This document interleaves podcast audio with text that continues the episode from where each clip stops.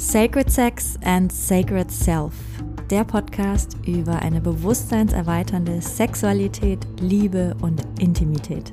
Ich bin Mirjam, ich bin Coach und Mentorin für Sacred Sexuality und Sacred Intimacy und leidenschaftliche Kundalini Activation Process Facilitatorin. Und mit diesem Podcast möchte ich dich inspirieren, deine Sexualität und Intimität auf ein komplett neues Level zu heben. Denn es ist noch so viel mehr möglich. Hallo und herzlich willkommen zu einer neuen Folge von Sacred Sex and Sacred Self. In dieser Woche wollte ich einmal kurz einen Einblick geben, wie so das Thema Sexualität und Schwangerschaft im Moment ist.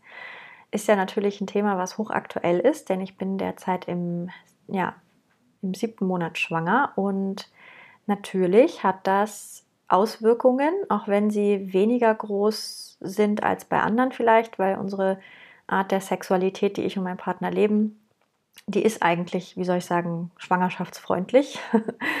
ähm, aus ganz verschiedenen Gründen. Also wir sind ja, wir machen das eher langsamer und bewusst und, und was nicht heißt, dass es nicht manchmal auch wild wird, aber auch das ist dann, hm, also es ist nicht so an Hitze ausgelegt per se, sagen wir es mal so.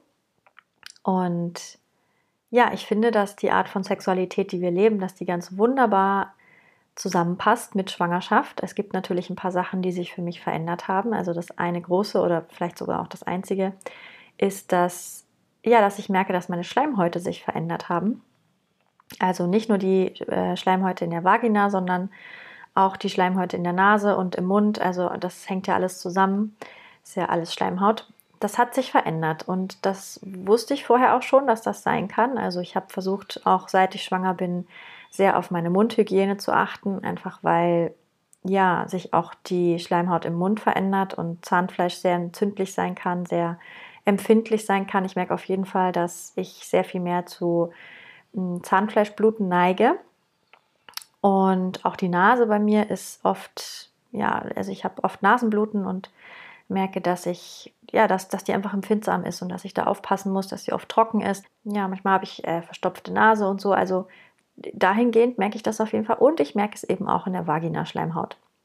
Ich merke, dass ich sehr viel länger brauche, bis meine Vagina wirklich ein ganz klares Ja hat für Penetration. Und wenn es dann Penetration gibt, dann wirklich langsam. Also auch, dass mein Partner in mich hineinkommt, das machen wir so viel langsamer als noch davor, weil ich richtig merke, meine Vagina braucht Zeit, um sich zu öffnen. Die ist so viel empfindlicher, die Schleimhaut, und das ist auf jeden Fall was, was sich verändert hat und was dann eben auch oft dazu führt, dass wir ja einfach länger brauchen, um überhaupt in, in penetrativen Sex zu kommen.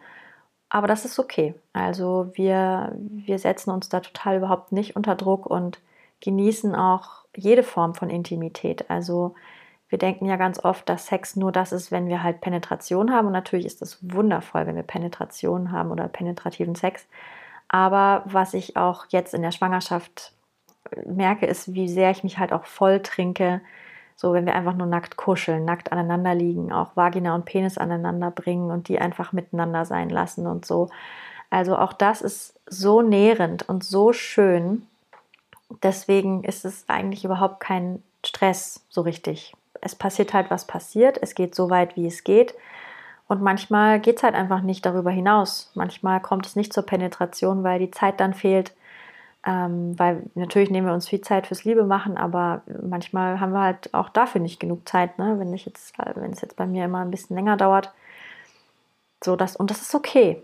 Und manchmal kommt es zur Penetration, aber eben nicht viel, ganz langsam, ganz, ganz weich auch. Ähm, und das ist wundervoll. Also ich glaube, dass wir da sehr den großen Vorteil haben, dass wir eben vorher schon diese andere Art von Sexualität leben, äh, gelebt haben, dass uns das jetzt nicht so groß umhaut. Ich kann mir vorstellen, dass das ähm, bei der konventionellen Sexualität oft anders ist, eben weil wir merken, dass wir nicht mehr so funktionieren. Also ich merke schon, ich bin offen, ich bin total liebevoll und ich bin total, ich, ja, ich liebe es, Zeit mit meinem Partner zu verbringen und ihn nah an mir zu spüren, auch nackt mit ihm zu sein.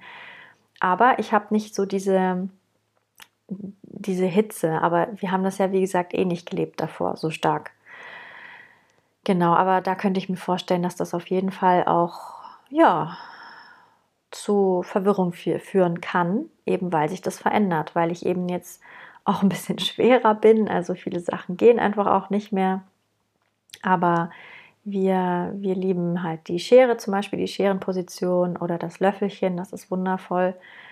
Und ja, man kann ganz viel mit Kissen arbeiten. Das finde ich auch sehr angenehm, dass man so ähm, unter die Beine, so unter die Knie auch ein Kissen legt. Für mich als Frau, dass der Bauch irgendwie abgestützt ist oder dass der, dass der nicht so abfällt, also auch die Beine nicht so abfallen, auch mit der Hüfte und so. Es ist sehr viel bequemer, viel mit Kissen zu arbeiten, das viel zu unterstützen, sich viel Zeit zu lassen viel auch mit Ölen zu arbeiten. Ja, wir nehmen ganz viel Kokosöl, das ist sehr angenehm. Wir massieren total viel, das ist einfach auch sehr, sehr schön und, und hilft mir auch, was wir im Moment total für uns entdeckt haben, ist die Gesichtsmassage. Da sind wir beide so ein bisschen süchtig danach. Ja, und es ist einfach auch schön, den Sex, auch wenn er anders ist, auch solltest du jetzt vielleicht das Gefühl haben, bei dir ist es irgendwie, du hast gar nicht mehr so richtig Lust, falls du auch gerade schwanger bist oder allgemein ich finde es einfach so gut, sich trotzdem diese Zeiten zu nehmen, wo man intim ist miteinander. Und es muss ja nicht Sex werden, aber einfach das Streicheln, das Massieren, das einfach miteinander nackt Zeit verbringen, ist einfach so nährend. Und das ist was, was wir uns sehr zu Herzen nehmen und auch total hilft, runterzufahren, auch für mich als Schwangere, ne?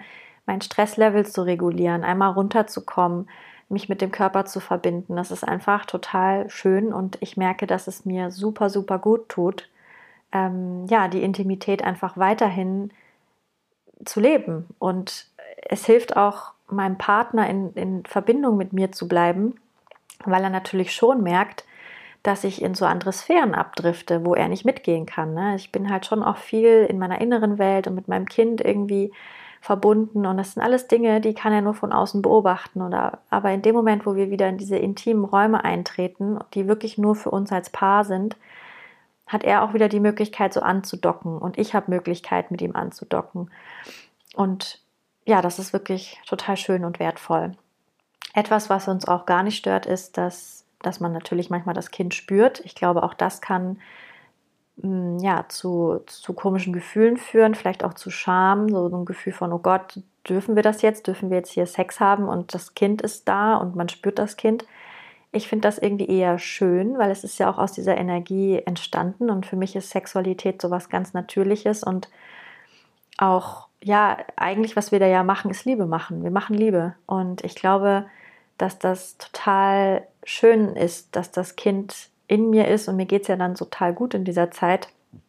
Und das bekommt das Kind ja auf jeden Fall mit, dass ich gerade in Liebe bade und da ganz viel Liebe und Zuneigung und Sanftheit ist zwischen uns. Also ja, auch da bin ich sehr dankbar, dass es für uns so gar kein Problem ist, das, das so zu integrieren, dass da jetzt halt ein Kind in meinem Bauch ist. Ich glaube, das ist auch eine ganz gute Möglichkeit, sich selbst zu überprüfen, wie schamfrei bin ich da schon und falls da eben, noch ein Thema ist, mit Scham, mit darf ich das, ist das okay, es fühlt sich komisch an, das ist ja in Ordnung. Dann einfach hinzuspüren, was ist das denn? Was sind das vielleicht für Ängste? Was sind das vielleicht für Gedanken?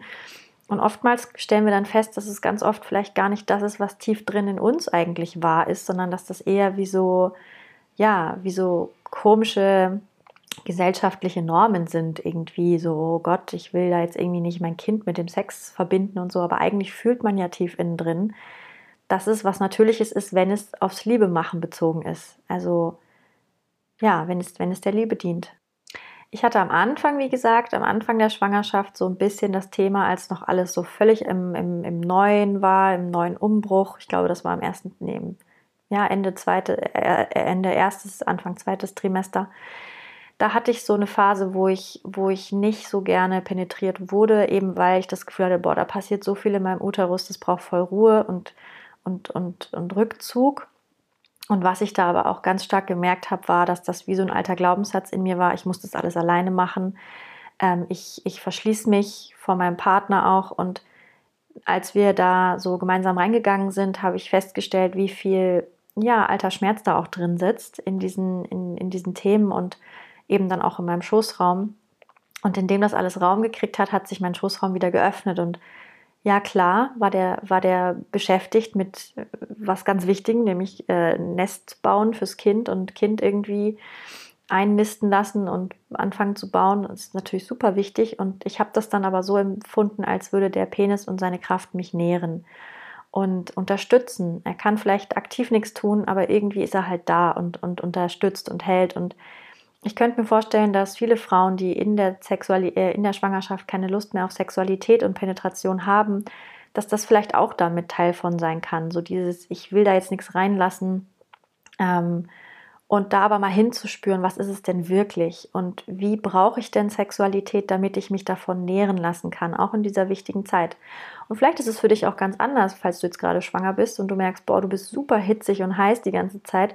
Ja, auch okay. Also ich, jeder ist ja und jede lebt das ja anders, aber das ist eben, ja, das ist meine Erfahrung und ja, ich finde das schön, dass es sogar kein Thema ist. Ich glaube, Sexualität in der Schwangerschaft ist für viele ein Thema. Auch so diese Frage, kann ich da was beschädigen oder so? Und ich merke, für uns blendet sich das so ganz natürlich ein. Also ja, finde ich einfach total schön und bin ich sehr dankbar für. Ja, das als kleinen Einblick. Und jetzt wünsche ich dir noch eine schöne Restwoche und wir hören uns dann in der nächsten Woche mit einer neuen Folge von Sacred Sex and Sacred Self. Und bis dahin wünsche ich dir alles Liebe, deine Miriam. Wenn dir diese Folge gefallen hat, dann würde ich mich sehr freuen, wenn du mir eine 5-Sterne-Bewertung dalassen würdest. So wird dieser Podcast noch mehr Leuten angezeigt und die Botschaft von Sacred Sex and Sacred Self verbreitet sich immer weiter. Und wenn du möchtest, dann teile diese Folge gerne mit deinen Liebsten oder auf sozialen Medien wie Instagram oder Facebook. So können wir alle zusammen losgehen für eine Welt, in der wir Sexualität noch freier, noch kraftvoller, noch authentischer und noch liebevoller leben können.